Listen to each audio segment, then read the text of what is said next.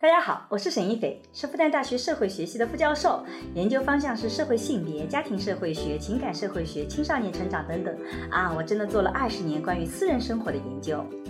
你好，我叫商建刚，我是一名法律从业者，我曾经是一名律师，现在是一名法官，我做法律工作二十年了，很高兴参加今天的节目。我们也是结婚二十年的夫妻，我们将会一起主持这档由新世相光之来处出品的播客。在这档节目中，我和沙老师将会以男女不同的视角解释这个时代的爱情问题，从社会学和法学的角度探讨与亲密关系、婚姻家庭、社会性别相关的热点事件。那也会参差一些我们轻松的夫妻的日常聊天。因为哎我经常去看到很多年轻人写穿越剧，嗯觉得自己穿越到那边就有各种新的思想，然后一下就很吃香。我经常跟很多的人讲 说，。想多了想多了，你穿越过去，你会发现自己一无是处。其实我们以前有句话叫“没有经济独立就没有人格独立”，或者没有是个的人的自由。是的其实这里的经济独立不是说你要挣多少钱，你必须靠自己挣多少钱，而是说你有财产的可以拥有的平等的权利。利。但是我们从古代的婚姻制当中，也要看到有很多的糟粕，我们也把它革命掉了。苏乃成发 达了以后呢，发达以后，他老婆就是就不要百度羞上愧搜难当。了，你要 我是你要百度让上来于的老师，你让于老师讲，你不要在百度上搜了。其实婚姻法在早期在结合的时候，就从两个家族的选择，是彻底变成了两个人的选择。对啊变成了极端个人主义。极端个人主义啊。是啊，现在的爱情难道不是极端个人主义吗？我们以为我们是一个男权制度的国家，但是我们在两千五百年的帝王史这个时代里面啊，母后掌权，这又变成寡妇之后，从制度上来说，她才可以出头露面。所以不是说女人不行啊，女人是因为这个前面有一个丈夫碍事儿，纳妾，没对不错，对？嗯纳妾，不管有没有合理性，都是不 好的，对吧？我们哎，我觉得商老师这个求生欲很强啊。大家好，我是沈一斐。今天呢，其实我们要聊一个我自己特别特别感兴趣的话题，因为大家知道我一直做的是家庭社会学，所以对于婚姻的研究呢，一直是我非常重头的。但因为我是社会学，比较关注当代，但是实际上我们的婚姻制度是有很多传承的，所以一直很想跟大家聊聊或去回顾一下这个古代的婚姻制度以及它对我们今天的一些影响。今天我们就很高兴的请到了易小婷老师来，桑老师先说一下为什么会一定要强烈的邀请易小婷老师到我们这边一起来聊一聊。嗯我手上拿了一本《中国法制史高级教程啊》，嗯它是由郭健和尹晓婷编著的。啊，啊这本是高等院校法学专业高级系列丛书之一。嗯啊，这本书就是坐在我对面的易小婷老嗯师编著的。嗯那么郭健老师是我复旦大学本科的嗯老师，在我心目中，郭健老师呢，应该是在法制史这啊个里面呢，给我们讲了很多故事。对啊我从郭健老师那里就听到了很多好玩的古代的知识。嗯但是呢，因为大学也就只有一门课，嗯所以呢，其实没有太多时间去深入的去了解，总觉得嗯好玩。儿。我和郭建老师说，哎，你能不能给我们讲讲古代婚姻的制度啊？郭建老师说这个问题，我给你推荐一个更加合适 的，他用了两个字叫更加合适的呢。嗯他说呀，我的学生，他很骄傲的跟我说，我的学生嗯他在中央电视台讲授古代婚姻制度的。啊所以呢，为此呢，我就去找网上呢有很多这方面的视频啊。其嗯实易老师早就在中央电视台参加社会与法频道的法律讲堂，嗯而且还拿到了一个中央电视台社会与法频道的最具传播力奖。这样一位讲师啊嗯怎么样？我找的人还是不错的吧？那是那是对，所以我就想那个跟易老师呢来讲，我们叫法律实务，嗯对但是真正呢是讲这个古代婚姻法律制度，对那真的易老师进入他的专业范围了，嗯所以我们就一定要请到易老师。今天也非常开心啊，易嗯老师在这个周末和我们一起来聊这么一个话题。嗯啊，那谢谢尚老师和沈老师的这个邀请啊。其实我真的是对沈老师是久仰大名啊真的不好嗯意思是啊是 啊，呃，那我呢是上海开放大学公共管理学院的嗯副院长，所以呢，刚才这个商老师在邀请我的时候，曾经跟我说，你哎，你可以在节目里面做一个软广告啊、 也没有问题，完全啊欢。迎。嗯呃对，你们的公共学院是，还有你们那个系，给我们介绍一下，做呃对社会提供哪些教育啊？哎，其实开放大学对很多人来讲很不熟悉，很开但放我吗自己很开放啊，但是很开放，你哦，你别要跑车了。我们张老师尝尝这个这种笑容，就让我车开的有点快， 那个不是那个开放，就是因为其实我跟开放大学有很多的合作，开放大学其实有很多面向公共的很多的传播，它这个责任比我们的高校要更看重，嗯而在我看来这一点非常非常的重要，所以其实非常欢迎你做个介绍。我觉得有有意的这种宣传，它不应该被看成是广告，当然广告也是好的， 而是说好的也是一种东西文化传也是播啊嗯也是文化传播在嘛，咱们不要用广告， 要用文化传播。这样听起来好多了。啊那我所在的这个学院呢，是属于学历教育的方面的。学历教育的，嗯对对对，啊，学历教育呢，那就会有一个学历的提升，嗯嗯啊，就是有专科也有本科，而且呢是完全开放入学的，嗯啊，也就是说只要你有高中、技校、中专的毕业证书，就可以来读专科，嗯那么只要有专科以上的这个毕业证书呢，就可以来读本科，嗯，而且这样的这个学历国家是完全认可的。那可以读硕士嘛？读硕士我们目前还没有办学权，啊需要合作合作他办现学在。读本科、读大专是开放的，我是的理解的，对开放在哪里？就是开嗯放。啊，啊，明白。没有没有入学考试， 全国都可以来读吗？还是只 是比较针对上海开放的大学只能在上海啊？只能在上海，对反对正读书只能在上海，但人可以是全国各地的嘛啊，但是你要常住在上海的对对对啊，要不然需他要校常是需要常住学在历上的海，。要上课啊。嗯而且呢，学历教育和这个培训呢有一点点差别，就在于学历教育它毕竟是有一个系统化的知识结构，对的，更有利于知识的内化。嗯，那培训呢，当然非常的短平快啊，对，可能就是一些散状的这种知识点，呃，就说外地的人他也可以来读，他只不过说他如果这几天在上海的话，他啊就可以是啊读，是啊没问题没。问对，题没问题没的问题没问，题不是说一定要上海户籍针对的 全球招生的，针对全球，可以对， 一下但是搞大学，以后拿到你录取通知书，那可以到上海在附近给提供一个学生宿舍或者租个房子啊，都可以读的呀。嗯完全可以，完全可以啊，对啊吧啊啊可以了，我们可以进入主题 了。拉回来，拉回来。啊，好，我们的小编们，他们对于这个话题特别的感兴趣啊，因为他们总是只听到我讲现代婚姻啊，然后他们觉得不知道古代怎么样现代婚姻对他们来讲有价值嘛，就我们要现在怎么结婚，怎么，那为什么要去研究古代的都已经过去了？所以他们就对于您个人为什么会对这些话题很感兴趣，他们就哎觉得有什么用啊？其实我觉得啊啊，，这个涉及到一个终极问题啊，啊就是呃，爱与死亡是永恒的话题啊对，嗯啊、所以这样永恒的话题由古至今有很多美好的故事，嗯啊，当然有悲喜剧啊，悲剧、喜剧都是有的。对对于我我们也嗯会有很深的启迪。呃，法国民法典的编撰者曾经这么说过啊，说每一种传统，除非它是有害的，否则它就应该需要保留。呃，因为你是从传统过来的，我们当然我们现在的这个婚姻和就是特别是一九四九之后啊，我们国家第一部法律是婚姻法，嗯啊、这个可能很很多人想不哦对到、哦啊，我们国家第一部法律竟然是婚姻法，对对对，竟然不知道吗？你不要假装的这么，我们作为一个做女性研究的人，这个哎嗯我是知常道常。就四九年颁布的婚姻法，但是没有想到它竟然是第一部。啊，这就是第一步，对的，啊嗯，是第对因一为步，因为比宪法还要早。对我很喜欢给学生做选择题啊，嗯我经常是，哎，第一步法律是什么？然后把宪法、啊民法、刑法、婚嗯姻法、土地法放在一起。那大家总是觉得宪法法是第一步呃因为很多人觉根得据宪宪法制定本法对嘛的，。对对对嗯一九五零年颁布的婚姻法，啊，实际上是对我们以前的传统婚姻法律制度的一个极大的颠覆。嗯，这种颠覆不仅是在法律层面，对我们的社会生活，呃，对，都有很大的引变化，发了很重大的变化。嗯嗯，哎，那么这个一九五零年的这个婚姻法当中，把原来的哪些的旧社会的婚姻制度就把它给改变掉了呢？完全颠覆。我对我我来这么说一说啊，我们说婚姻法其实就讲了两件事，嗯嗯，第一怎么结婚，第二怎么离婚。对，没那有写怎么过婚姻生活嘛？你这个车有点开不 回来了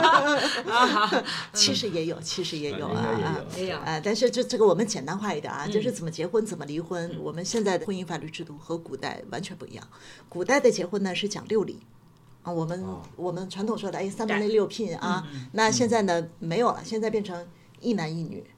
达到法定婚龄完全自愿，对，好了就可以结婚了。这稍微个极简化， 极简化，但是我们可以稍微解读一下嗯那个六礼，因为很多的时候，其实我们对于什么叫六礼，嗯，可能是不太了解的，嗯，易老师稍微解释一下那个六礼，嗯，六礼呢是指六个结婚的程序。嗯啊，我们从第一个程序开始啊，第一个程序呢是提嗯亲，就是纳采。那才提亲，纳采的意思就是请你选择我的意思。嗯，啊，啊、然后第二呢是问名，就是要问一问这个女孩子的姓名，生辰包八括字她的生辰八字。对，我们会看到金庸小说里面呃那个苗若兰跟胡斐说了一句：“我的名字叫若兰。”嗯，胡斐就好开心啊！你想他为什么这么他开已经心？直接跳到第二步了。对，就是这意味着他已经直接跳到第二步了，所以大家好开心啊啊！他立刻觉得哇，这个男人的这个责任感就就上来了啊嗯呃，然后第三步呢叫纳奇，纳奇的意思是去算一算属相合不合啊，字合不合有没有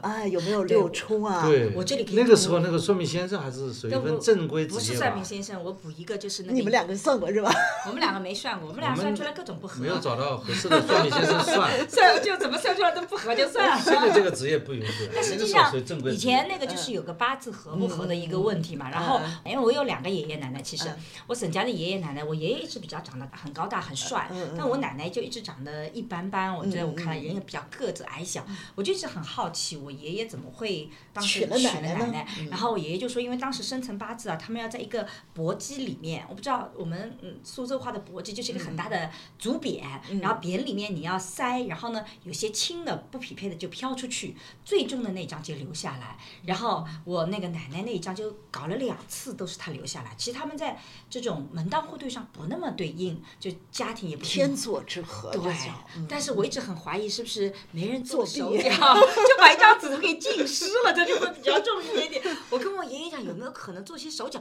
我爷爷一拍大腿说有可能啊，到时候怎么没想到？对，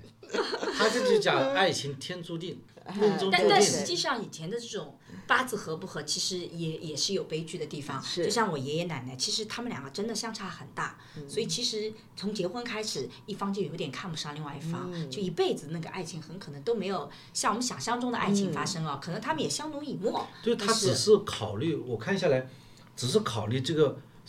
出生的那个客观的因素，对你什么时候时候出而不是出考虑生你的？自己的想他法。应该还要考虑，比方说身高啊、这些都不考长虑嗯相啊，这个不考虑嘛？啊，也会考虑。这是第三步啊，纳嗯吉。那到第四步呢，就比较严肃了。第四步叫纳增，嗯或者叫纳币，就是交聘礼了。到了这一关，在北京的老话里面就叫放了大定了。嗯，啊，放了大地，不是小地哎，啊，嗯不是小定了，放了大定了。放了大定，那你双方都不能回婚了。就订婚了，对吧？对订婚，哎对这地方叫订婚嘛？对，标准的叫法叫纳增啊。那咱嗯啊，然后呢，这个如果在这个时候双方有反悔，惩罚的规则是比较严重定的。金法则。呃，对，其实就是定金法则，就是双倍男返方还呃男方如果悔婚的话，那聘礼是不能拿回来的。对，没收女定方如金，果悔婚的话，双倍聘礼。双那就定金法则啊，对就双倍返还定对金啊。，定亲法则本来就是从婚姻法里来的，哦，定金法则原来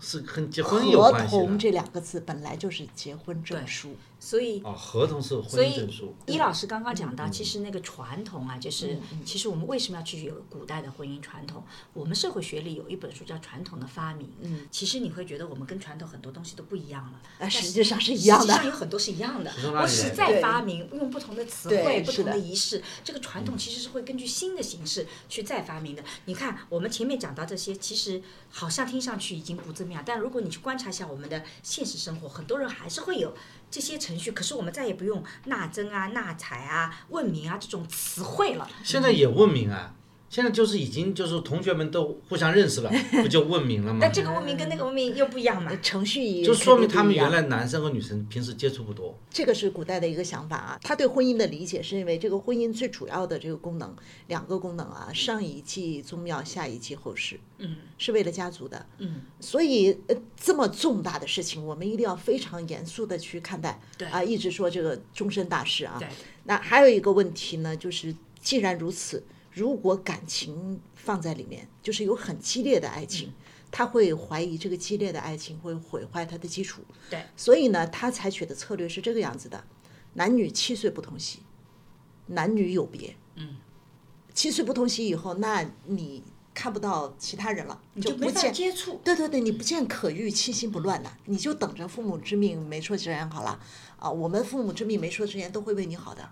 一定会给你找一个非常匹配的人会你上自当己就没有选择的机会。对，这是古代婚姻制度里面最需要被颠覆的。我在我在那个社会学爱情嗯思维课里反复讲，今天爱情的矛盾就在于新旧脚本混杂。嗯我们讲那个旧脚本是什么？叫缘分婚姻。缘分婚姻是什么？它是个减法，就我一旦跟你在一起了，我日子一天天减，我是确定的。对那我对嗯们为什么要在一起？刚刚易易老老师师讲的这个概念，通俗来讲就是传宗接代。光宗耀祖是我最最重要的两个人结合的目标，就你刚刚讲的这上是一辈个伟大的对事上业代啊！设计下对那个后代，对吧？对嗯其实就是这个目标。那你感情放在里面，我们是没有办法保证我一直爱你的。我们俩如果要用感情来那个，那么我们是不是感情不合了，我们就得分？很脆弱。嗯它很脆弱，你建立在感情基础上的东西是很脆弱的对。尼采也说了，没有任何制度能建立在爱的基础上，你很脆弱。所以在缘分婚姻里面，他是排斥爱情的。你呃但是在你以要前你要不是知道，陆游的为什么第一次婚姻离婚，原因就在于陆游和老婆感情太好，然后公公婆婆觉得这不行哎，嗯，这会耽误我儿子科举的呀。哦然后就强制离 婚了，然后这对于现代人来说无论如何也想不通， 怎么还能有这样的理由？啊，这个是要革嗯命要革掉的，我觉得对，但是这个缘分婚姻的坏处就是你没有选择权嘛，但它好处是什么？稳定。天长地久，对，所以我们现在为什么矛盾？我说新旧脚本为什么混杂？他不考虑感情问题，就我们两个人，比如说我们俩做生意，我们不考虑两个人是不是感情合不合，我们就把这个目标那个，你就简单呀。但他不是说没有感情，这也不能这么走，对不对？啊、我们哎，我说觉得这个听下来是像万恶的旧社 会啊，听听听，我们我们回回过来说啊，咱们拉回来说，一般来说，爱有三要素啊。我们说喜欢、激情和责任。古代婚姻呢，他只是觉得激情不好，激情太脆弱了，但是喜欢和责任都有的，嗯，所以他的这个爱呢，很啊、呃就是从前慢，一生只够爱一个人。很浪漫的。你看胡适，蒋介石对他的评价是说新思想的代表，旧时代的楷模。对，啊，很有意思。他对他的这位妻子，这就是一个包办婚姻啊。然而他们相依为命的走完了这一生，李大钊也一样。所以你你不能认为他完而全且没你有不要感觉情。得旧旧的婚姻完全不好，为什么到现在我们还那个？就是因为它稳定。你要知道，现在我们都白头偕老嘛，每个人依然是希望白稳头偕定是老。它的表面现象。哎啊但稳但是定刚才它的讲最旧的婚姻里面是排斥爱情，他好他排像斥激哦排斥情激情，大家啊还是有这样就各讲自清喜楚了。欢对跟亲密就是关系说的。所以你现在的人就是命中注定我爱你的时候，其实他是要既要新脚本的激情，但他又要旧脚本的稳定，这个很难。但是在旧脚本里面，就为什么他订婚要反悔要很大的这个惩罚，就是因为他的稳定性放在了激情上面。他把承诺放在第一位，哎对，嗯责任可和以承诺。可以这样来理解。嗯所以听上去是不是万恶的旧社会也有一点合理性啊？ 啊承诺就是要负责任，对嗯对吧？是的就是会强调负责任，对祖宗负责任，你别对传宗接代负责任。对你别以为你什么万恶旧社会，你不就是那个旧社会的人吗？ 我们桑老师是认为坚定的认为自己是不会离婚的，就就不能离婚。我经常跟他讲为什么不能离婚，咱俩过得不好可以离婚。他说他的人生是不接受离婚的，所以你知道吧，这个就是直男思维， 哦，他这个是比较有传统思维的，很传统思维吧啊但我觉得传统还思维挺好的非常的这个重视责对任。对，就是我们是属于责任排斥激情啊，我也是排斥激情啊，强调这个爱与责任啊，嗯那也挺好。啊，我们才讲到第 四步。但是我慢慢聊，我们可以慢慢聊。啊， 第五步是什么？第五步呢是请期，啊是请问我什么时候可以结婚啊？就定定时日子间啊，定定时间约啊。时间，最后一步才是亲迎，亲迎它的标准的程序是这样：是新郎奉父亲的命令。啊，你看啊，他要强调他是奉父亲的命令，前往岳丈家里去迎娶岳丈家的女儿。对，啊两所个以家庭的结婚所以他强调的是两个家族。啊，两个家庭的结对合，，然后还有呢，我们有试婚的制度。我我说的试是世界的试，婚姻的婚。试婚制度就是世世代代，就是我们两家。你比如说，旧时王谢堂前燕，王家总归是嫁给谢家的，谢家总归是嫁给王家的。那么嫁来嫁去，就近像那亲结个近亲结婚了嘛，变嗯成，会啊，就像那个《红楼梦》里面的嗯，他们四大家族对啊，对吧？对啊对啊就是经常就是对啊互相，取来尤取其去是在没有科举的时候，这种制度是非常常见的。哎，这样才能有助于保持两我个们家这个族制集度的团稳定的共同力。啊所，以家庭的目标，它不是为了个体发展，对它是为了整个家族的利益最大化，整个经济共同体甚怎么至打造于的更说好。是整个阶层。对啊贾宝玉的两个妻子的候选人都是他的表姐或者是表妹，对啊，包括就贾按照春现在的秋婚姻制度是不能结婚的。嗯对，按照现在的婚姻制度是不能结婚的。达尔文娶的也是表姐，好吧？所以呢，不利于优生优育。嗯，对吧？达尔文这样的一个，这个进化学论，他虽然反嗯对这个东西，但他自 对己取对对的对是啊啊对，但他娶的是他的表姐啊，而且达尔文很有意思啊。嗯达尔文在决定结婚之前啊，专门就是拿一张 A4 纸啊，嗯这样一折两份，这边写有利的一方，这边写这个有弊端的一啊，就近亲结婚有问 题的一方。他那个时候还没有想他清楚做结 SWOT 婚的分问题，析啊，嗯他对对对，他就做 SWOT 分析，最后分析完了利大于弊，然 后最后他写 marry marry，就是结婚结婚正弊，还写了一个证明完毕。我很推荐啊，每个人结婚之前就把这个利弊去理一 理，其实理理挺清楚好的，对吧啊？我们俩当时就缺了这一步啊。我们是糊涂的哎。 啊，你你们你们俩现在这样是属于凡尔赛，凡尔赛啊。 所以，其实，在古代的婚姻制度里面，我们回到那个刚刚讲到的婚姻法，其实婚姻法在早期在结合的时候，就从两个家族的选择是彻底变成了两个人的选择，可对以这么讲，对吧？对啊变成了极端个人主义。极端个人主义啊。是啊，现在的爱情难道不是极端个人主义吗？哦，那我们看到那个一九五零年的这个婚嗯姻法，它里面比方说婚姻自由，就在旧社会就没有婚姻自由，当然没有了。那父么母之命，媒妁之言，哪儿有婚姻自由？而一夫一妻呢？呃，一夫一妻倒是，我们《唐律疏议》里面有一句话啊，叫做“一夫一妻不堪之至”。我们翻译一下啊，嗯就是一夫一妻，这是不用公布出来，所有人都应该坚持和明白的道理。啊，一夫很有一意妻思啊古代是有的，但是，一夫一妻多妾制。嗯，对，理解没有正确说几妻啊，是多妾制。啊你能看，我看你的眼睛就知道了。背后还有一个叫多妾制，对就一对夫对嗯一妻是确定的，但是妾是可以呃多妻就的。新新中国以后就没有一夫一妻多妾，对对就是一夫一妻无妾制。对，嗯妾制，对的，哎。所以很颠覆啊啊，非常颠覆，其实这婚姻法五十年代的婚姻法非常走在前面，嗯非常的啊，非常优秀啊，非常的你想革命它还有另外一个第三条，就是男女平等。嗯，在古代男女平等嘛，哎，我们要这么来理解啊，就是古代呢，首先他会说男尊女卑，这个是不用问的，嗯啊，所以我们这个一九五零年的婚姻法是一种革命性的法律嘛啊，但是他同时呢又说妻者其也，就是妻子是和我地位平等的人，这是第二点啊。第三点，如果这个妻子后来成为了母亲，不能说超过父权吧，但是至少和父权几乎是相等的。在私领域里是平起平坐。是的，，我我提醒各位注意一下啊，你会发现中国的寡妇哦好厉害啊！第一啊，中国的圣人全是寡母养大的，孔子、孟子、朱熹、你这么一说还范真是啊仲淹，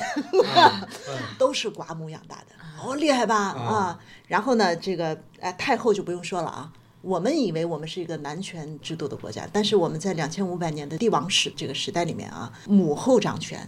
而且我说的这个母后掌权是公开出来的啊，还没有算背地里的。我我大概粗略的算过，就妈妈管理朝政。对对，那这个其实还是很厉害的。嗯啊，我们熟知的呢，你比如说吕后啊、武则天啊、慈禧啊，然后呢，现在呢，拜俗文学所赐啊，有更多的女性被知道了，比如说芈月。嗯，宣芈太月后、啊芈月传太嗯后啊，还有这个《清平乐》里面的这位刘太后，嗯嗯，你你知道刘太后，你就就会知道萧太后的嗯啊，萧太后，啊，是吧？这这个都是对非是的常著名的母后掌权的这个时代。所以，对于我们的中国古代史呢，就不要过于的简单化，不要很简单的给它下一个判定。这个易老师，我这个观点特别同意啊，嗯因为我经常去看到很多年轻人写穿越剧，觉得自己穿越到那边就有各种新的思 想，然后一下就很吃香。我经常跟很多的人讲说，想多了想多了，你穿越过去，你会发现自己一无是处，嗯就是因为其实你要那些才子，当时的些才子，不管是琴棋书画也好。不管是这个针线手工活也好，不管是都不会自干己的家庭也好， 其实你可能都没有任何的知识，对吧？而那个这个是不是关系，真的就是像我们想象中完全的一个压迫？这个在我们做性别学里，其实我们也是打个问号的。比如说刚刚您讲到的是个母权，我们还谈到那个跟丈夫之间的对，关系，妻子的权利也是是不是也是其实并不是那么弱的？啊，绝对不是那么弱。我的我可以举很多这个，哎，我们给怕老婆排一个排行榜，好不好？好，来，啊哎一一一一老师一定要讲讲这个东西，因为我觉得我们其实做做研究的时候也是跟您一样，嗯希望大家能够看一个更丰富的、更真实的一个世界，而不要老是两元对立，嗯对吧？对对，不要那啊么、不要那么简单化。对比如说像戚继光啊，戚继光就是一个非常著名的怕老婆的人。戚继光哦，啊还是以武力著称哦，还不是个文官哦，对吧？戚继光是抗抗倭倭的抗倭抗倭，对抗日本人的。 我我们说说看他怎么怕的哎，啊？说说看他怎么怕的。就很怕嘛。嗯很怕。然后他的兄弟们就说说这一个女人是不是？嗯，啊，这个带她到军营里来，我们给你长长威风。对，啊，然后戚继光觉得，哎，这个办法不 错啊，还真然后是呃对了，对，他就真试了一下，然后这个呃大家爱好正事啊，然后就请老婆来了，然后老婆昂然而入，嗯默默问他，你把我叫过来干嘛？嗯，然后就问了这么一句，戚继光扑通一声 跪下，说我特意请夫人阅兵，胆子有点小。 然 后呃想象起他老婆那时候来的比较凶吧，然后还有一回说这个，说戚继光在家里受压迫啊，很生气啊，说这个在这磨刀啊，我今天我一定要长长威风，磨刀，那然后拿着刀挥舞了一下，啊，老婆在说睡明，戚继光压抑的挺厉害呃，的。压抑的很厉害，这这然后他老婆在睡午觉，看他这个拿把刀进来，问他拿把刀进来干嘛？你这么吵？然后戚继光说。我要把那只鸡杀了，给你补补身子。 然后他老婆说：“哎呀，那你动静轻一点，人家还睡觉呢。”你会觉得我天哪，这个是戚继光吗？而且戚继光把怕老婆这件事，他写在他的自传里。你想想，写在自传里，他然后重重妻狂人，我看起来 对，狂人啊，后人给他写墓志铭，还给他写到墓志铭里去。我们的这个制度，只要有男生在嘛，那在外面出头露面的肯定是男生，所以你才会发现为什么中国的女人只有寡妇强，就是因为没有丈夫，她没有障碍了，她终于可以出头露面了。现在很多女的企业家也是这样。对，是的，有的时候是被迫要那个那个个，孙俪还演过一个《那年花开》，啊，那年花开月正圆，对对对对对，这位你看也是寡妇嘛，对的，啊，就是中国的女首富啊，一般来说也都是寡妇，像寡妇卿，就秦始皇还要找他借钱的这位， 嗯，那原因就在于这个地方啊，她只有变成寡妇之后，从制度上来说，她才可以出头露面。所以不是说女人不行啊，女人是因为这个前面有一个丈夫碍事儿啊，听懂了 吗？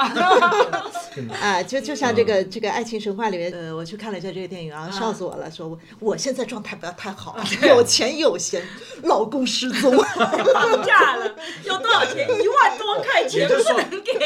又万一是骗子呢？如果你是老公在的话，你是不能出头露面的。 对对啊如果老公不在的话，你也不能改嫁。女的呃在古代，改寡嫁妇改嫁改是，嫁其实是可以的改嫁改嫁一点问题都没有哎对，嗯其实，改嫁可以的，但是很多女的不是她要，你比如说寡妇养出来很多，像孔子啊，孔子他妈为什么不改嫁呢？一定要培养出有孔有子嗯有呢？有各种各样的理由，可能说改嫁不流行嘛，有的时候你想想看，你再回过头来，咱们再往前走一步，前面那个也没什么，男的也没什么用，干嘛还在改嫁，再去伺 候一个，干嘛要改嫁呢？所以你把不能改嫁看成是一个权利被丧失，我觉得这个也是你个觉问得题的。那些孔子的妈就那么通透？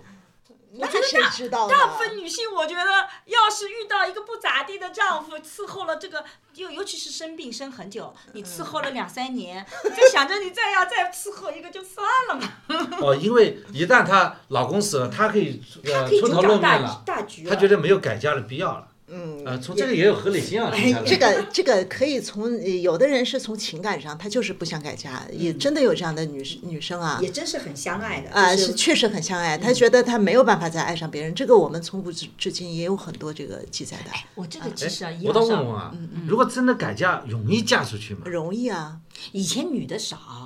不叫容女易的少，啊就，是说太容易啊了，，光棍一是直吗嗯有光棍这个概念，剩女是这几十年才有的，光棍是从很早就有嗯了，对吧？这个剩女绝对不是问题，剩女都是自己想剩下的，真正有问题的是男光棍们，嗯男光棍们多半是自己被迫剩下的，那不一样。因为像古代嗯那个有资源的男的，他可以一夫一妻还多哎妾，那一么夫他这样一的妻话，，一夫一妻从根本上来说是为了保护弱势男性的，保护弱势男性，让对让那些弱势男性也有机会对娶到一妻。对，那么但是人家已经多妾了，也可以把他资源都占走了哎那。不所以一定要一定要一夫一妻啊，才能这个保护弱势男性，要不但然是是有这样了子的多妾制度的话，他不就不不不，妾跟不妻影响的他娶了吗？妾跟妻的地位是完全不同的，天壤之别。天壤之别。妾有点像佣人，或者是提供性服务的佣人，这个词用的不好，但是其实就是这样。所以，如果是一个正规的一个家庭的女性，她如果能够去做一个妻，即使那个人的家庭没有那么好，我也情愿做妻而不愿做。富人家的妾，就那个等级观念其实也是在的，所以他就保护了那个弱势的男性，他依然能够占有一定的性资源。哦，有道理了，嗯就是他宁可成为妻，但是不能成为妾。那么在家里地位肯定是不一样，那在外面地位相哎同呃吗，更不一样，更不一。样。你你你要是在外面的话，你根本比如说像谭延闿，谭延闿这个做过国民政府主席的人，嗯，他就是小老婆生的，他妈妈就是就是属于这个妾嘛，所以就是一直到谭延闿中举吧，谭延闿的父亲才跟他的亲生母亲说：“你坐下吃饭吧，哦，原来都是蹲着吃的，站着。啊，站着”吃主人在吃饭的时候，他哪儿有哪儿有他吃饭的份他儿？妈妈地位不高，但是会影响他的这个妾身的儿子的地位嘛，啊、会呀、也会影响。会啊，会啊，呃，这个我们《唐律疏议》里面明确说啊，结婚之前你一定要告诉对方，要诚信原则啊，不能隐瞒的有哪些啊？年龄不能隐瞒，有没有残废，有没有重大身体健疾康病嗯不能隐瞒，还有一个就是你是嫡出的还是庶出的不能隐瞒。啊、你是大老婆生的，小老婆对生的。对，这个你要告诉对方才叫有私约，就是你说清楚了。呃，那么这是这个是合法婚姻。如果你这三条你你有隐瞒啊，你明明已经五十了，你没有说，或者说你明明是瘸了一条腿，有小儿麻痹症，瘸了一条腿，你没有说，或者说你高大帅气，但是你就是小老婆生的，你没有说，那女方嫁过来发现了这个情况，这个婚姻是可以撤销的。哦，可撤销婚姻。对，哎，我它们现在是民法典当中还也哎还这是样的有，规还是定有，，嗯。就是欺诈产生的婚姻是可撤销婚姻。呃，对我们现在的这个可撤销也只是限定在隐瞒疾病，他都没有认为就是说本来你很穷，你骗对方你是一个富人，这个算不算可撤销呢？唐律疏议是这么解释的啊，说这种就不算，为什么呢？说年龄啊，呃有没有残疾啊，然后嫡出的还是庶出的是没有办法更改的事实，嗯，因此如果你隐瞒了，这个就是欺诈，对啊，你但改是变不了你贫的出富身呢，这个事儿很难说，就有可以后你能可以曾将经来很有钱，对但你现现在穷穷了啊，有不可是，能你也现许你现在很穷，将来很有对，钱。所以他不认为这个呃这这这没有问啊题。我觉得唐律这个还是哎，有道理的，很合理啊这个对法律理得很科学。对科对学对是，啊的而且他有解释嘛，就是唐律疏议这这边是律，然后接下来就是疏和议，嗯啊，疏议就是这个解释的意思。对对，疏议基本上就是解释的对，意思。看来要出一本民法典疏议。是。对，要解释这个法律。但是我我觉得以前我也是我们在做研究时候也在问，其实我们发现寡妇改嫁，其实在过去的比例没有那么的高。我不知道伊老师的那个，就是说看这种大家族的啊，因为很多的数据你看不到那些小对对家对庭对对，大一般家民族的众搞不清楚，嗯对吧你只能是看这个，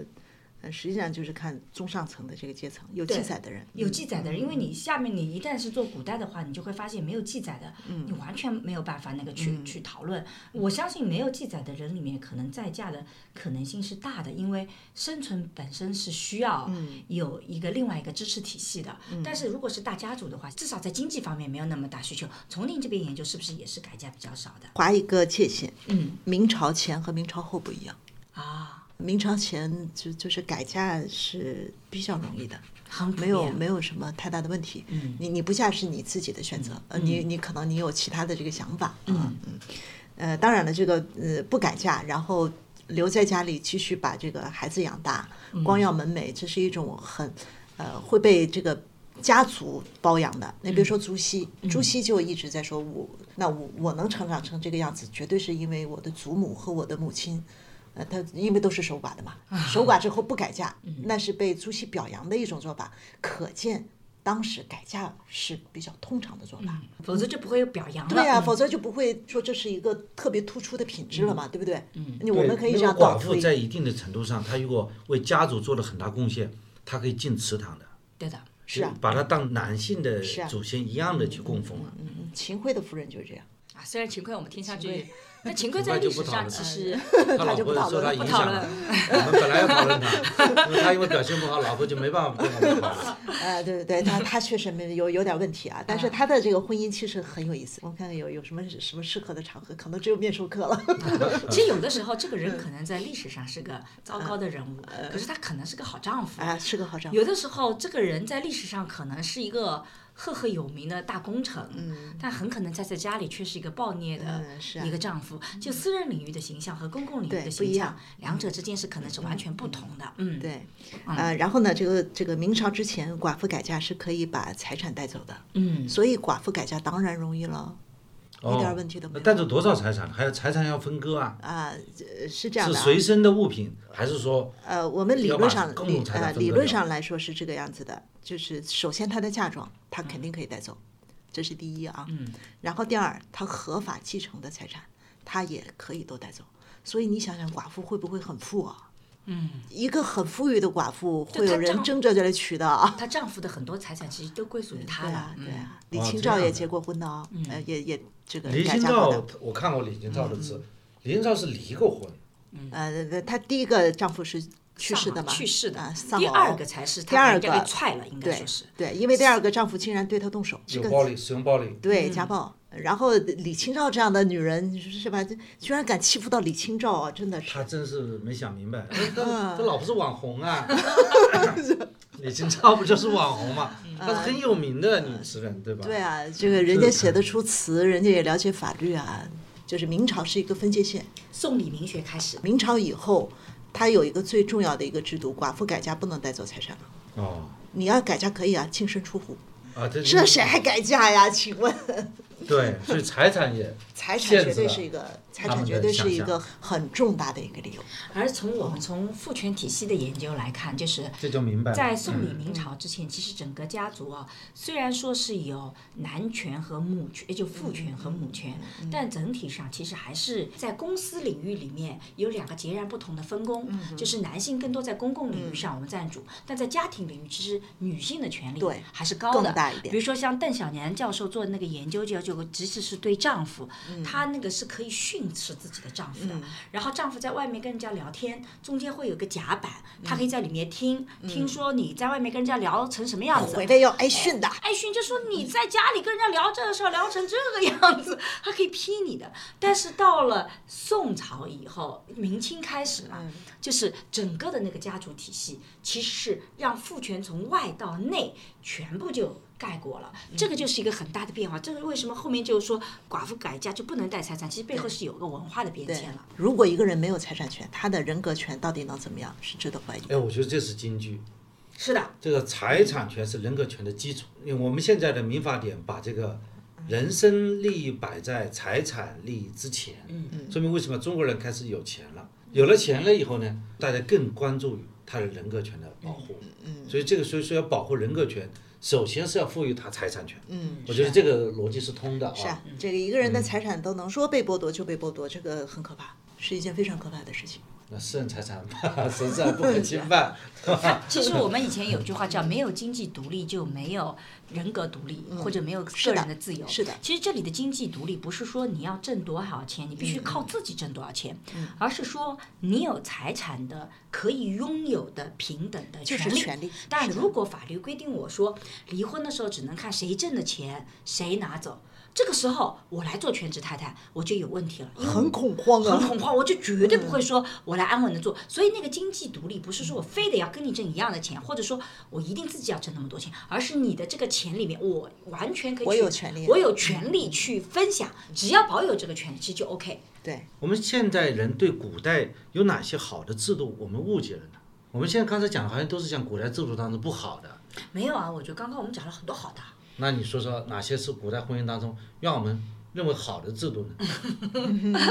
总结了三点啊，哎，这这个这么一说就有点儿太没趣了啊。但是我还是想说一说，这个大家对一首诗都比较有感觉，《从前慢》啊，我对这首诗也很喜欢。那我觉得《从前慢》这首诗就体现了我们古代的婚姻制度的三大。最突出的优点啊，它有三句诗是说：记得少年时，大家诚诚恳恳，说一句是一句。就是这一点呢，体现了我们古代婚姻制度的这种重承诺和重责任，就包括我们这个六礼啊。六礼我们刚才读呢，会觉得哇，因为他排斥了感情，所以你就排斥他。嗯，那我们暂时把这个爱情放在一边啊，只是从重承诺和重责任来看，那六礼每一礼都是非常的重视承诺和责任的这个问题的。啊，所以这一点呢，我我觉得就是我们当代人呢，不要因为他排斥了爱情，嗯，你就把它完全排除掉了。嗯，他有重承诺和重责任的这一点，嗯，啊，就包括这个商老师认为，哎，我哥哥也是这样，我哥结婚的时候也跟我嫂子说过，我这辈子不接受离婚的。呃，然后我嫂子和沈老师一样，说那过不好是可以 离的呀， 你你要不离我也要离呀、真是的！ 你以为这是你能决定的吗 对？我就是要离的。 但是我我我是认为我哥哥的这种想法呢，就是古老代的派这男人，种哎所以我经常说我们桑老师是个很老派的男人。 所以呃，他有他有这种责任如山的这种感受，那这种感受是是从哪里来的？是从我们这么几千年来啊这样的这种法律制度啊。然后还有一一句呢，这个大家就更喜欢了啊，说从前的日色变得慢，嗯，车马邮件都慢，嗯，一生只够爱一个人，嗯，啊，其实这个也蛮能体现我们中国古代婚姻制度的一个特点的，嗯，因为它是强调妻者其也，说一语之其终身不改。大家听听看这这句话，说我一旦娶了她做妻子，我这辈子都不会改的。我们都知道这个宋明理学啊，但是宋明理学它甚至于强调，就是哪怕我的妻子去世了，我也不会再娶妻。这好吗？他对这个感情的这个特点呢，他会比较看重，就是先确定这是一个法定的义务，然后你在这个法定义务中间，如果能恩爱啊，你你看我们说夫妻啊，嗯是说恩爱夫妻，呃，对这个它本身有有它的这个意味在里面，强就是调夫妻之间的忠诚，对强调夫妻之间的忠诚和真的是你对我有恩，我对你有恩的，所以这个恩爱这个词啊，很有意思，嗯很有意思啊我们现在呢，只是爱，嗯，但是我们其实没有恩了。我这我自己因为是做家庭婚姻嗯亲密关系研究的，我们也去比较不同代际的，嗯，我们就发现我们现在强调的爱，但我们从来不会去感恩，嗯，就这个人做什么事情，我要去感恩的心对态，我没有看到，就我是们就他没有了。啊，我这个回家看到对，怎么样能够做到小两口十分恩爱呢？你就是现在很难做到恩爱，小两口十分相爱是可以的。可以的，就是说，比如说，我觉得你爱我，你就应该为我做这些嗯哎，事情。对，主要是“应该”这两个字哦应，该这个怎么很怎么样麻烦。。就是你都是应该。那如果你爱我，就应该做这些事情，就意味着我不需要感恩。嗯你爱我嘛，当然你应该帮我把东西吃的都准备好嗯了，你当然应该知道我想要什么了，你当然应该怎么怎么样把个恩字给灭掉了。嗯那你想想看啊。应该这个词，那回过头，对方也会觉得你应该做什么什么，嗯到最后这个爱就变成了完全的索取，我们没有感恩的心态，所以恩爱恩爱，恩放在爱前面的，首先要感恩，就你如果没有恩的那个感恩的心态，你后面的爱就很难持我觉得续。感恩是不是那种父权制下下的一种对女性的要求？啊因为男的在外面闯事业赚了钱，女的在家里相夫教子，因为首先要强调女性对男性的感恩，但男性也要感恩之男心。性，但男性性也也对要女性啊，恩因为的你男男性也会感恩说你在家里帮我把孩子带对得很好，是这个是相互的嘛，对吧？嗯是的，是的，他会比较呃重视实际的生活的过程。第三个呢，就是。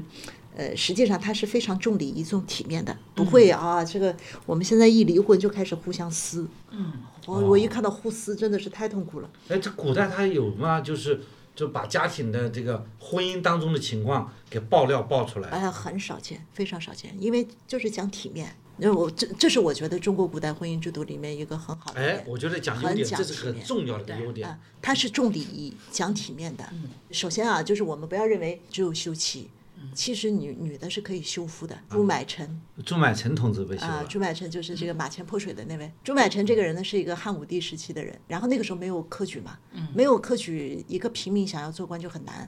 那当然，我们国家一直是你你读书才可以做官，砍柴卖柴才是他的本职工作。对，哎，但是他偏偏要一边砍柴一边卖柴，然后一边还要大声的背诵他的那些啊、呃诗书。他老婆跟在后面就觉得很不好意思。嗯，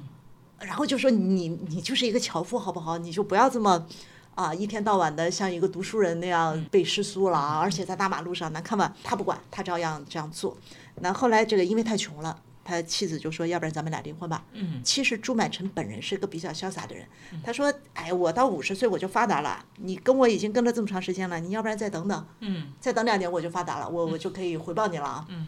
然后他老婆说，你你以后是富是贵跟我没关系，赶紧跟我离婚嗯啊，所以这个朱满臣就给了他一个休书，这个嗯离掉了啊嗯。离掉了之后，夫妻两个人感情还蛮好的呢哦嗯啊， 何以见得 呢？就是朱满臣那个时候肚子饿，嗯肚子饿他怎么办呢？他到这个坟墓中间去看看，就是谁家的祭品没有拿掉，他可以吃啊嗯啊。然后他的前妻和前妻的这个现在的丈夫看到他了，他前妻就叫他，哎，过来过来，我们这儿有吃的，你吃一点儿。啊你你看这个夫妻，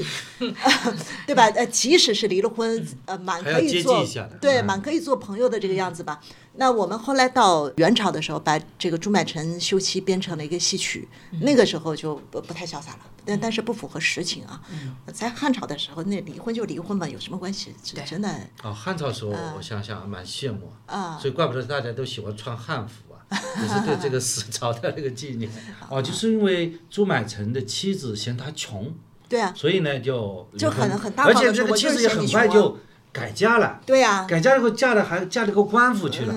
嫁了这个有钱人家了。后来朱买臣之所以能够朱买臣后来也流传到今天 发，对朱买臣发达了了，以后呢，发达以后他老婆就是你就不要百度羞上愧搜难当了，你要我是百度上来的，你让于老师讲，你不要在百度上搜 了。于老师继续讲对 这对。个。后来有没 有悔婚？呃没有没有没有没有没有。所以朱买臣后嗯来是发达了，呃，朱买臣后来发达了，是做会稽郡的太守啊、然后呢，他看到他的前妻和他前妻的老公在为他铺黄土，因为官、这个官员来了嘛，用黄土垫道啊。啊然后地他毯哎，嗯然后他就招呼他这个前妻和他的老公上车上车，到我们家去养老。嗯，嗯，到他们家去养老去了。真实的故事就到这里结束了啊！你后对面百度的可能就是戏曲的部分了，戏曲的部分会让他的老婆自杀的。哦，这个这个肯定不属实，我觉啊得，我觉没得必这要不符 合汉朝朱的买臣那种大气。说他老婆自杀，反而把嗯朱买臣搂了，对吧？把他搂了。他如果说真正是对他的前妻吧，就说那他包括就他的很前妻哎的很很现自任然丈夫很好，因为因为就很自然就说哎，你们上车，坐对车，对反就而带证回明去他这个嗯人是个很豁达的人。啊是所以我觉得那个重体面其实是还真的是在古代中国里面非常重要，而啊且大家不会拿这种。家属去去做嗯那种，就我们现在看到电视剧里都是说那种，如果我我我占了一个地方，然后我就把这些家属都怎么怎么样子。但实际上我在当时做女性学的时候，我嗯们看五代十国的时候，他突然给我们提供了另外的一个视角，就是我们以前都觉得女性好像一夫一女不二嫁等等等等的。我最早做女性学的时候就看到五代十国，如果一个没事就改嫁。她啊一个漂亮的姑娘，这个皇帝结婚了，对 吧？然后呢，这个皇帝被另外一个人干掉了，哎，她就马上觉得哇，你妃子很漂亮，她又娶回去做她的，皇后，皇后而且仍然是皇后仍，然是皇后，哎，这是仍然是皇后。皇帝变了，皇后不变。对，对啊然后呢，但是呢，这个皇后呢一直不喜欢这个。呃，这个皇新的皇帝，然后就跟他的臣子好上了，然后最后呢，这个皇后说我不行，我不能跟你，我得跟你的臣子走，然后他又跟了臣子，跟这个臣子好了，好了以后呢，后面又来了一个皇帝，说那得尊重你们两个人继续在一起的。我当时看了那些故事以后，都觉得哇，这是我们古代的先人，也太先进了，就那种互相的尊重，或者我我没有觉得那个不是说你是前面那个皇帝的老婆，我现在就变成一个我要怎么贬低你，不是的，他是。照我问样一是下皇后哦，我到时候把那本书找给你看，我就回去找份那个书给你看，我已经忘掉那个具体名字了，那个好像就是是五代十国的时候，就是宋以前可能这样的事情都都会比较频繁的发生。我一直在说，就是我们在宋朝以前是讲门当户对嗯的，呃，就是像这个一个女性呃做了好几个皇后啊。嗯呃，就是皇帝变了，但是皇后没有变。一个可能是她确实漂亮，还有一个原因是因为她的家世好。好像在我古代里嗯面，我觉得好像门当户对，一直以来我们一直以为，一直到要民国才真正颠覆掉。嗯所以从伊老师您的观点来看，其实，在宋朝的时候就已经崩溃了，已经崩溃了。就因为应该这么说，是不是在过去我们其实门当户对是个非常严格的对的一条界限？它是一个法律规定。就我们现在说，哎，两个人结婚最好门当户对嗯对，我们只是说两个理想人要比较匹配，对嗯如此而已。但是如果特别是在这个魏晋南北朝时期，嗯门当户对是法律规定，哦，法律规定啊，不，你你你不能违法哦。啊，这些要求就是他在阶层没对办法啊，跨越了。对对，阶层没有但办法跨是越。有了科举以后，实际上是科举制度就是个跨越阶层的一个制是度的，，是的，嗯我这个也是匹配的。是的，嗯，所以当时是因为是宋朝，是因为科举发达了以后才倒逼着改变，还是说其实宋朝还有其他不同的别的原因，导致门当户对这个概念就从法律里开始撤销了？呃，首觉先是得因为五代十国档案都丢了，你想讲门当户对也不太可能了。啊，我明白了，就是其实门当户对它要有个历史传那承的你嘛你要看档案的呀，对对对查家谱的啊、啊，你取的是不是搞得比较？较乱，对你经五过代一十段国时因间的为战对争以后五五代十国就是一一通战乱，那是其实现在的家谱更不靠谱了，对，嗯对吧？我们我们说这个五代十国就是家谱都已经丢了，你说现在谁冒出来说我是谁谁谁的后人，我其实是不太信的。 我想，这你尤其我们现在是比较强调个人权利的时代，再说家世也没有多大意思啊，这是一个客观条件啊。然后第二个呢，就是宋朝的这个统治者是比较强调文化的，嗯，他不再强调武化。第三个就是科举。啊，就是他对科举是比较有意识的，就是科举呢，假如两个人，比如说沈老师，你你你变成一个男士啊，嗯沈老师和这个商老师两份考卷拿过来呢，哎呀，比较犹豫，嗯嗯点谁做状元呢？两方很像，对吧？哎呦，不是很像，这就这是两水个人平相当。水平相当，哇，好犹豫啊！这这两个人怎么谁做状元呢？哎，嗯我回头写篇文章，就是状元是怎么选出来的，就特别是你很难选的时候，啊哎，你你想他就是写文章啊，写文章你到底选谁做状元啊？有的考官是往天上一扔，哪张卷子落在的。 哪张卷子落在桌子上，哪张就是了。嗯还有的是，你们俩打一下，谁赢了谁是状元。 哦，比武功，比功夫 了。然后到了宋朝就很明确，呃，你们两个人比家世，谁家穷谁是状元。哦，啊，那他就是比较穷家穷人家的孩对子优对，先。他是非常有意识的要突破阶层的，很有意识。大概宋朝就是就是这样的一个情况。嗯，那这样一来呢，郎才女貌就就占了上风。宋朝的有一个婚姻制度叫榜下鸾婿。嗯。就是发榜的时候啊，女儿的父亲们，就是未来岳丈们，就开始看，哎，谁中状元了，然后赶紧把他抢到家里来，把这些就是优秀的，呃或者叫就像或者叫状元榜们，或者叫榜下捉婿，就把这个女婿捉捉抢到了了哎，抢抢过过来来，抢过来，可能那些状元往往都是一些韩家子弟、哎，啊对寒门子弟对，对然后呢，他都被对抢到他那对里去对了 啊，。这个比较著名的人呢叫冯京，呃，大家不太熟悉嗯啊，这可以百度啊，冯京。算 了，不百度了，我跟你讲可以啊，这个百度没有给我们广告任何广告费，建议大家碰到问题问老师，不要去百 度，啊嗯做一个反向广告，对，冯而且京百度刚刚百度出来都是错的， 我告不诉一定，你。错误率不特别一定高，呃，不一定需收要益校达到对一了百下。分之五十一点二， 我自己统计的。冯京这个人就是，他二十八岁中状元，而且这个状元长得还很很漂亮，所以立马就被温成皇后的伯父抢到家里去了，嗯，就是《清平乐》里面的那位啊温成皇后，嗯，所以其实其实到了这个宋朝的时候，科举制度，如果我要去抢这些人，我在那一刻其实并不知道他的家世是怎么样的，对啊对啊根本没有办法去衡量所谓的对门当户对。对我只是觉得哇，他就是现在我们可有前途见的有前途的人。对是那的这种制度体系下，你就会发现原来的这种以法律制度保障的门当户对，就变成了就没了。就嗯难难才是什么？这个人得有希望，他能光宗耀祖，你到最后变成一个终极的目标。所以其实，在后面的话，郎才女貌过来以后，那么是你后面还会讲到说，呃，夫妻两个人郎才女貌里面，是不是就能增加他们两个人关系好的可能性呢？啊他也是父母指定的，还是六礼啊，不是啊，但还是没有自由恋爱，自由恋爱在一九五零年以后才有自由不恋是爱，我的意思是说，就是我或者之在解放区，对，或者说，我有一个担心是什么？因为过去我们觉得为什么要门当户对，是因为双方的生活习惯、理念，然后我的为人处事嗯价值都会观比较价值观是比较嗯一致的，对所以呢就不会有大的冲突。因为我要稳定嘛，我为什么要门当户对？我首先要稳定。那我排除了激情以外，我们就经常会担心这两个人三观不一致，过不下去啊。对的那我怎么保证三观一致呢？就让门当户对。你看我永远这两家，那我们两家人，你家姨就是我们家的什么？我们的三观会非常一致。对，生活规则都一样，生活是吧习惯也一样是吧七点钟起你们床这家都七点钟对，起要不要床，洗手、刷牙、洗脸？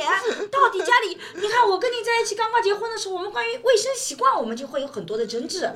呃，因为男才女貌，这个男的有才，但是来自于一个就说不那么三生观就不活嗯习惯一致很好的家庭，啊，嫁入了一个就是那个女方意嗯识不要家说庭好很不好，优说不渥，啊一样，嗯对吧？不一样的家庭，也许他们的生活习惯不一样，这会不会带来一些婚姻当中的冲突啊？我觉得所有的婚姻肯定都有冲突啊，这是一个大的前提啊对啊。但是你要相信这个男的有学习能力的呀，这个男的都能中状元，他难道没有机会去哄他老婆、哄丈人开心吗？嗯一定是有能你力的你老呀。师怎么想法那个？这个当时的这种几千年来啊，就算是宋朝，我们国家的传统也有一千多年的这个传统了啊。那一千多年的这个传统呢，也会让这个当事人，就是他会有一个根深蒂固的天作之合的概念，就是缘分婚姻。缘定三生，对，所以他一般来说不想改，不想不想改变这个结局，那就为了这个共同的目标去努力，呃，就是反而就是大家的感情会越来越好，它是会越来越好。一开始可能会有各种各样的这种冲突和矛盾，因为两家没有门当户对的时候呢，就就有的时候会闹笑话。嗯，我另外举一个人的例子啊，比如说像王敦，王敦这个是东晋的，嗯东晋的王敦大将军，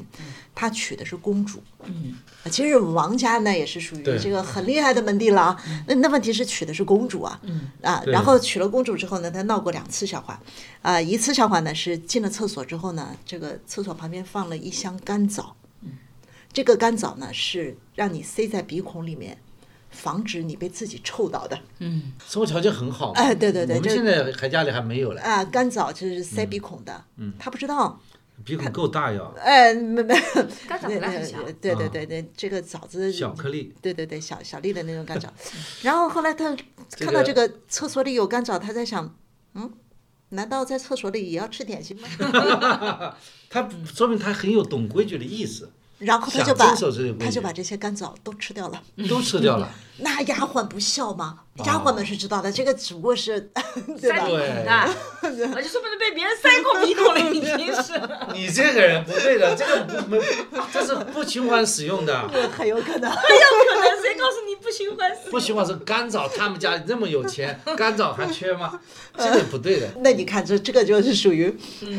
定刘姥会姥进大观园哎，了，肯定会闹笑话。对但是哎，但是刘姥姥看着那个镜子啊，吓死了。哎，对啊，对他们可能不懂这些规矩， 啊，但是后来不是也过得蛮好的啊？啊，是那是肯定是肯定他会有会学习能力，对，他此后吃一次，笑了就笑了，嗯，无所不谓。会觉得很受伤。其实以前的人哦，就是我们发现他的创伤性不强的，他 没觉得我们今天啊动不动就很创伤。因为你很稳定呃，啊这。个我们要一对嗯定要录一段很慎重的声明，请勿模仿使用，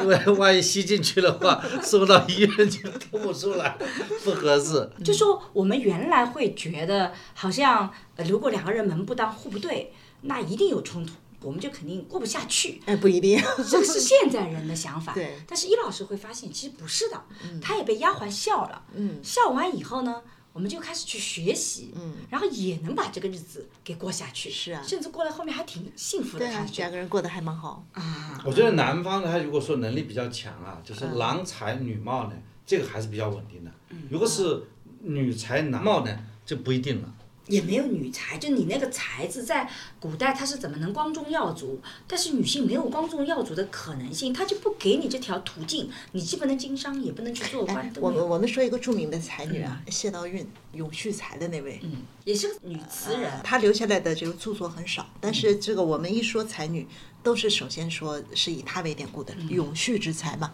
就是说谢道韫的啊。然后谢道韫呢，嫁给的就是嫁给了王家的子弟。哇，她好嫌弃她老公啊，所以在《世说新语》里面你会看到这么一句话，她说：“你看我的父辈都是什么样的人，我的兄弟辈都是什么样的人啊，我怎么知道天地之间乃有王郎？就是哇，这个天地之间居然还有像他这样的人， 太差了，就是把她自己，她的老公比她的兄弟要差的太 多了。比她所见到的男人，因为她见到也就是她的对啊，兄弟、父亲，对吧？是啊，是啊，是啊，这对呃，所以这个“天壤王郎”也是一个成语，嗯就是专门形容女生对自己老公不满意的、嫌弃。嫌弃的。叫怎么怎么说来着？天壤王郎，天地壤的王郎天，啊呃，天土壤的 壤，天呃天壤天壤王郎对吧？对啊王郎对，天壤王郎，你要天壤 桑郎，你要上郎，啊，对，这天地这之种间，嫌弃已经穿透几千年了。啊对对我现在对都对能够感受天到。壤桑郎，真的就是啊哎对，嗯就是这这个特别有意思。但是呃，两个人后来也过得蛮好啊，怎么而证且明他好呢？生了好多孩子，真的好的啊 然孩子后呃只能然后这个只能说明这个他们性生这活个比较 频繁，跟男夫妻关系没关系。这是嗯有绝对的关系的，因为在他们两个关系里面，那女性是不弱势的。所以，如果她真的日子过不下去，这古代女性拒绝也是件很常见的事情，她自然而然就能减少生孩子。这个逻辑不通了，我不讨论了， 这个有点 偏题。嗯呃，我的不过我我我我一般来说看夫妻两个人感情好不好，我确实是看他们孩子多不多的。哎，好像有在那古么代啊历史，古古代代是有古代一个嗯，有那么一个说法吧，说他们感情好就是孩子生的多。是吧对啊，我说一个男的很好色，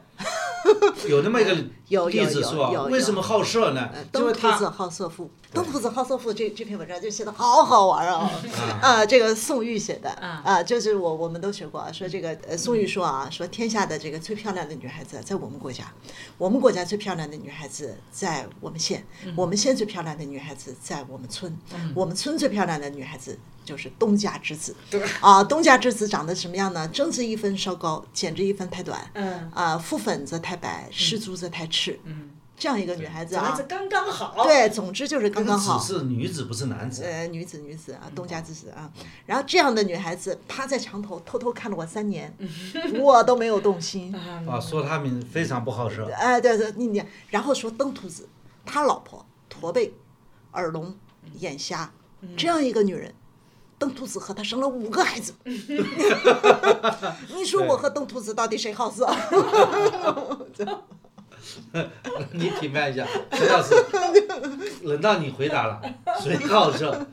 啊，是跟投资好色，首先看怎么还是定义这个东家好之子色，怎么定一个好色？人家登兔子除了跟老婆以外，他还没别的那个了。对他们就对是恩爱夫妻嘛。对，登徒子真的是恩爱夫妻。恩爱夫妻，所以登最兔后变子。成好色之徒，我觉得这个是一个褒一贬啊。呃，但因为我们在做研究的时候，你要去证明他是不是幸福，他是个主观感受。那如果他当事人没有写说我生活很幸福，那你永远没有办法去证明他幸福，那你只能找一些客观的标准。那么像生多生孩子，的的确确还算是一个标准，因为对第一个他们两个夫妻在一起的时间比较长。你要知道，以前古代的时候，这种颠沛流离对嗯也是经常发生的。而且呢，如果是我觉得你不好，我其实可以到外面去的。所以我一直不能理解《浮生六记》会成为什么清朝浪漫爱情的典范。我看了以后，我觉得哪一点浪漫，看到我就很生气。你在外面找了一个船娘，就相当于一个妓女，然后你说长传记，你说跟我老婆长得很像，然后我就很恩爱，然后你又不回家，对吧？我一直不能理解。但是你看古代婚姻，他如果一直待在老婆身边，生孩子、照顾那个这些事情，就摆明他的确是好的。就至少你能这么讲，这是你少数可以用的佐证之对一，，是啊，对吧？所以易老师也是会看这个家庭对，生这成。这是一个很客观的一个标准嘛。但是哎除嗯了比较恩爱的登徒子不是好色之徒，被污名化了以外，嗯那真正有好色之徒吗？在古代，哎呦，这孔子都说了，我从来没有见过一个人好德如好色者，对吧？好色大家都好色的嘛，嗯，对大吧？家都你承你你认的你你对好色是怎么怎么判怎么断的？判断的？你不好色吗？就是说古代那 些好色之哎，我们国家， 咱咱们中国啊是个很讲颜值的国家，就特别是科举之前，就是没有科举的时候，你你想一个人是怎么做官的？要不然你是世家子弟，是吧？再要不然就是长得好看。攀 对对对，而且啊而且你看，我们看书哦，就说书中自有这个颜如玉颜如玉，就是你看这个比喻啊，就说嗯明就不要老是觉得我们自己好像读书人很清这高这，真的你看真的看书书中自有颜如玉，这说明我们觉得看着看着就像看美人一样、美男一样这种感受，所以嗯嗯，而且男的女的都好色。所以叫食色性也。嗯对孔子承认自己好对色，，哎，我觉得我们如果我们要是横向比较，就是中国的传统婚姻法律制度，同向比较跟同时代的比较，最大的一个特点就是它是讲人性的嗯这个怎么讲？具体食色性讲讲也呀。啊，对，比展如开说来讲讲对，嗯比如说食色性也啊，比如说允许和离，嗯，它是允许你们两个人协商离婚的。我们从来不协禁止，商离哎，对对，哎，你看像什么基督教啊，什么就特别是天主教，嗯，天主教认为就是天作之合，人不得分离制，嗯，你不能离婚，对然后你你你说他都家暴我了，我我再不跟他离婚，我活不下去了，分居，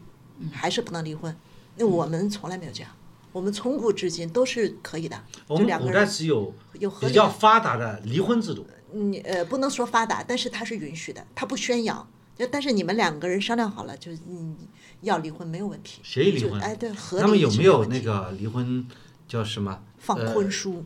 有有法律文书的范本，这对敦煌文书里面就有好几道这个放婚书，比如说这个一别两宽各生欢喜，嗯这这个就是唐朝的这个放婚书的一个，就是它是典法律范文书啊，嗯它是法律文书的格式，就是要求你离婚的时候，两个人写离婚证书的时候就要这么写的，就是因为他对婚姻的态度就是放在这个终身大事的这个角度，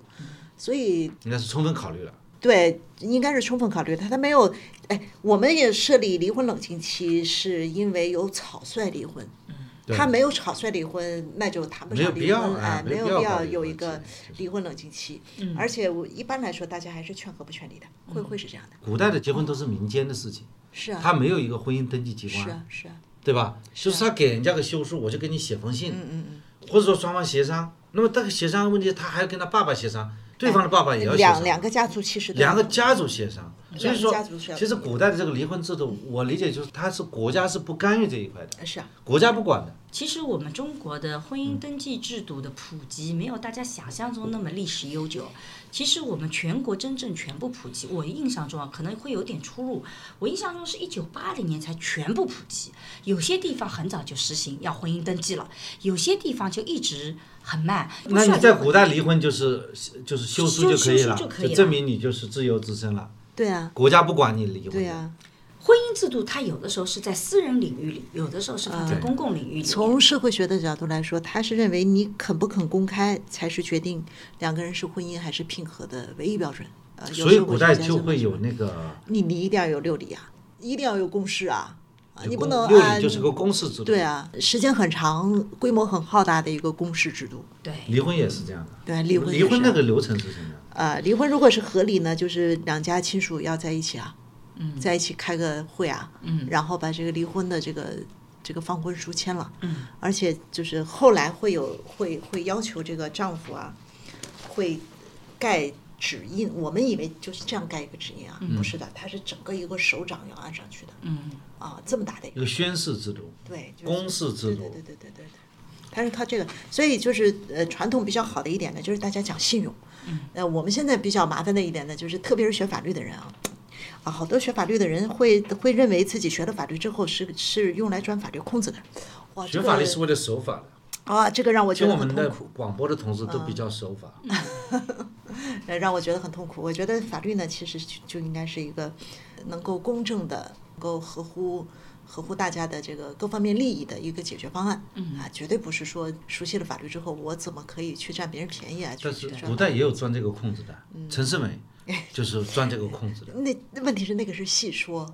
亲，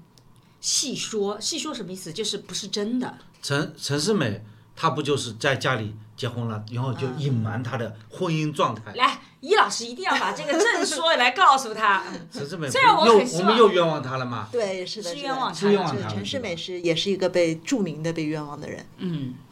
那给她平个反呗，在啊、这个当然了，就是他这个戏呢是可以是可以作为一个法治故事来讲，因为我们说离婚呢是有七出和三不去的，嗯，呃，就是你要休掉它呢，你得有一个理由，理由你不能无缘无故的休休掉它，那所以有七出，啊，你比如说没有生儿子啦。啊，对公婆不好啦，嗯、淫荡啦，然后挑拨我们兄弟之间关系啦，把我们家的钱都偷偷到这个娘家去啦，不能容忍我纳小妾啦，啊，然后生了重病啦，不能和我一起去祭祀啦，这这这样的这个起初啊，那如果这个人没有犯起初，你你不能随随便便把他休掉，还有即使他犯了起初，哪怕起初他每一条都占了。但是如果他有三不去的话，你还是不能跟他离婚。这哪三不去呢？第一个就叫与经三年丧，就是他已经为你的父母守丧三年，那这个媳妇已经尽了她作为媳妇的最大责任了。嗯，这个有这有个恩与这个对家族，对对，这个就就不这能叫休恩了嘛嗯啊。对，然后呢，还有有所娶无所归，娶她的时候有娘家，你想休她的时候，她没娘家了，对嗯他女孤苦方的伶仃地的位极其低下对。她孤苦伶仃，那这样是的有你现实的你困难嗯啊，你啊你也不能休掉的。然后第三个叫前贫贱后富贵，嗯，就是你娶她的时候你很穷，现在你富贵了，这样这的老婆就是糟糠贫子贱，哎，不对能对对移，啊，对，就糟糠之妻不下堂。糟糕，自己不行啊，就就这个绝对逻不辑允许。然后陈世美这个戏呢，它是戏说嘛，它要给他安排很多的这个戏曲冲突，然后你会发现《秦香莲》这个三部曲全都占到了对啊，然后首孝这的样的哎首孝。首孝对三年之后才去找他嘛，嗯啊，然后呢对也是前贫贱后富贵的，也是有所取无所归的，这样的一个妻子，你还要休掉她，本本身这样一种大家的戏剧的张力就出来对了。嗯对，大家的情感已经很不能接受了。然后戏曲里还安排了陈世美还要追杀。呃，秦香莲和她前面的两个儿子，嗯，那这个大家这当就当太然就过了嗯是很就觉得很过分了，这一定要炸、对嗯对。 啊！就就但真实的陈世美是什么样的？陈世美真实的陈世美就很正常的一个读书人，嗯呃，嗯和妻子也恩恩爱爱的过完了一生啊。就他没有娶皇帝的嗯没有没女有婿，都没有做父母没，有因我看到那个只不过是历史一是不人是家是内涵他了。得罪了身边的一个什么人，对对对，那个坏写人个同文小说，哎，对我就给你写哎呀个同文小说说对，那个那个人就写个小说就，就就那个人其实个坏 人，然后我就用你的名字去变成那个坏人了，嗯，就把是编了一个戏剧，所以有写的个时同候，人文，哎，啊，就是同人文。对，其实陈世美还是一个非常嗯优秀的对人。啊然后然后那优结秀果就正常的一个人，对，就很正常啊，就也不也他不嗯受能委说屈了这么多年了，对，没有办法，就这样吧。所以其实，在这个过程中间，这个我们今天其实，在聊的时候会发现，传统的法律它其实跟我们今天想象其实是有不一样的地方的。您刚刚也讲到了，其实它跟同时代其他的相比较，它有一些优势，哎，对，它是可以允许你分的。对啊，虽然那个离和分其实都没有那么的频繁和普遍，嗯因为当时人们总体的概念就觉得结了婚就应该是一辈子走下去的。但是是不是婚姻制度古代也有很多的不合理的地方？哎，那太多了啊，啊，也是稍微讲点不合理的，要不然人家会觉呃得我们一直在讲古代婚姻 好了，讲讲不合理的。嗯，不合理的。首先就是最不合理的就是他不刚才允讲的不是许很多不合理的。啊，就就是他不允许自由恋爱啊。啊，对，而男且尊女卑，对，而且女这个生。这个他不你允让那许个不尹平尹等老师 讲，现在讲了那么多，我可以复 习一下不啦？可以讲讲我的心得体会吧。我们要这个一九五零年的婚姻法要去废止的那种，都是它的不好对的地方。没错没纳错妾，没对错嗯不，对？纳妾不管有没有合理性，都是 不好的，对吧？哎，我觉得商老师这个求生欲很强啊，这个呃，就不合理的地方很多啊，就这个，比比如说商老师刚才说的，就是凡是一九五零年定的婚姻法的那个原则，就都是以前不好的，就比如说我们以前男女不平等，以前婚姻不自由啊，那最离谱的就是他。他不允许你自由恋爱，对啊，这个是最离谱的啊！就是我们到清末的时候，清末沈家本已经开始修改法律的时候啊，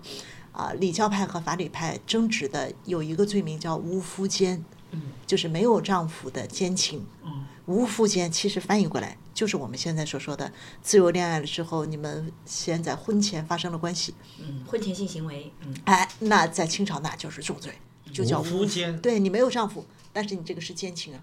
就是你婚前性行为是不合法的，你是违对规的啊，。哦还不奸是这个字，奸这个字本身它就是指不合法的性关系，啊就这个意思。对所以哪怕你没有丈夫，你们俩就是谈恋爱，然后在婚前发生了关系，那这种行为，嗯，就是无夫奸。啊，如果嗯你你们在婚前有过这个性行为啊，那后来他们结婚了呢？叫先奸后娶。啊，这叫先奸后娶，怎么样是叫奸啊？就哦是好难听是吧严厉禁止婚对啊外性行为，呃，婚前，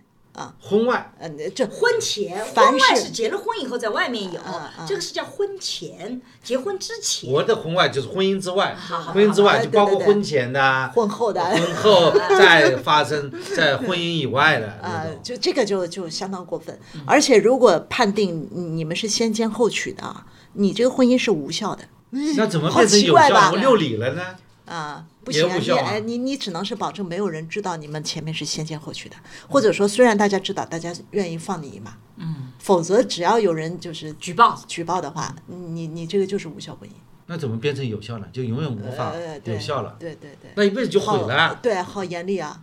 啊，这个好像不给好人过家一分啊次机会哦。对啊，可能这个是最过分的吧，你看，所以我们一九五零年的婚姻法第一条，第一个字，废除包办强迫、男尊女卑、漠视子女利益的封建主义婚姻制度，呃对对绝对是革命这化的，嗯是第一条革命的性第一款，对吧？还有禁止童养媳，对啊禁止干涉寡妇婚姻改自由，嫁，嗯，就是禁止任何人借婚姻关系问题索取财物。刚刚伊老师也讲到，明朝以后就是说是禁止寡妇带走财产，这其实是个明晃晃的抢占财产的一个行为，它还不只是说只是说我们感情的问题，所以在这个过程中间，其实这一点的变化是使得我们后面的寡妇她的地位一下就出现了一个巨大的变化。是的，男女平等嗯首先是要财产平等，对，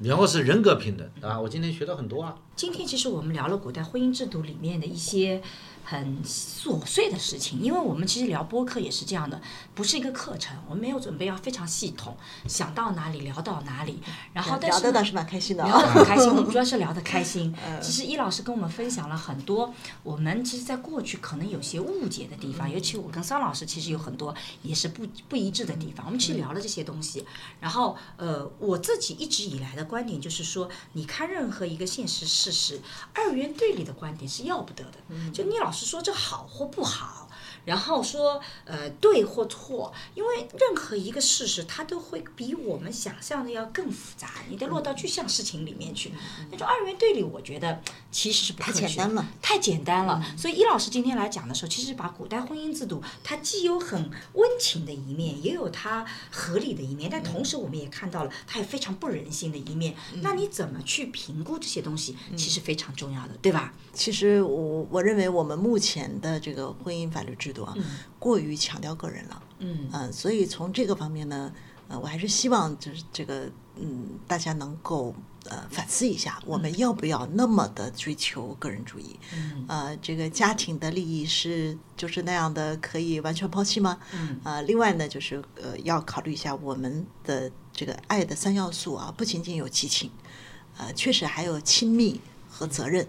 那亲密和责任呢，是在具体的生活中，我们要一点一滴的自己用心用力生活的。对那这个方面呢，可能我们的传统会给我们有有很多的这个启迪。啊，我觉得吧，今天听完以后，我们当然是要首先是要尊重个人的选择，因为自由首先是个人的嗯财产的自由和人格的自由。通过个体的自由以后，然后实现家庭的一个共同的利益，而不是说先要维护家庭的共同利益，才去尊重个人的自由。这个可能呢，它的出发点是不一样，所取得的效果。是也是不一样的。我们去强调个人的这种自由，并不去反对家庭的共同的幸福啊。对，所以呢，只不过它的确是它的出发点和它的目的的确是基础是不一样的，解决问题的就像这个公式是不一样的。但是我们从古代的婚姻制当中也要看到啊，有很多的糟粕，我们也把它革命掉了。但是也有一些刚才讲的爱，除了激情以外，还要有亲密，还要有责任，这些倒是我们要去汲取、要去发扬的。是的，好，我们今天就聊到这里。然后我们也希望对于这个话题，我们未来还会有一些进一步的深入的探讨，因为我们还有很多还要继续八卦下去。对，还有很多困惑的东西也想嗯殷老师一起来询问。那今天就到这里，大家有任何的呃想法，非常欢迎在评论里跟我们分享，我们也会给殷老师看。如果您对殷老师这边有什么问题，也非常欢迎你提出来。哎，我们下下一次聊聊，就是一些很具体的制度，比对嗯方说，呃，这种判决啊，一些隐忍啊，就是这些很具体的制度对吧。好，那今天就到这里，再见，拜拜。拜拜拜拜。最近我做的沈一斐性教育课已经上线，我想通过这门课和你一起坦诚地聊聊成年人的爱与性，所有我们过去回避的性教育，我们一次性讲清楚。希望每个成年人都能享受性愉悦，更享受爱情。如果你感兴趣，欢迎你搜索公众号“光之来处”去看一看。最近我和孟尝合作了一档付费播客，在二零二一聊性别，希望能帮助你打开对性别的想象力，做更自由的人。如果你感兴趣，可以在我的播客主页或者搜索公众号“光之来处”加入学习。我和新事项也合作了一门社会学爱情思维课，希望能帮你提供对爱情的结构性观察。如果你想要更系统的去看待亲密关系，也可以在公众号“光之来处”加入学习。如果你需要咨询跟亲密关系相关的问题，可以在公众号回复“知识星球”或者咨询，我会来回答你的困惑。好啦，今天的播客就到这里，谢谢你的收听，我们下期再见。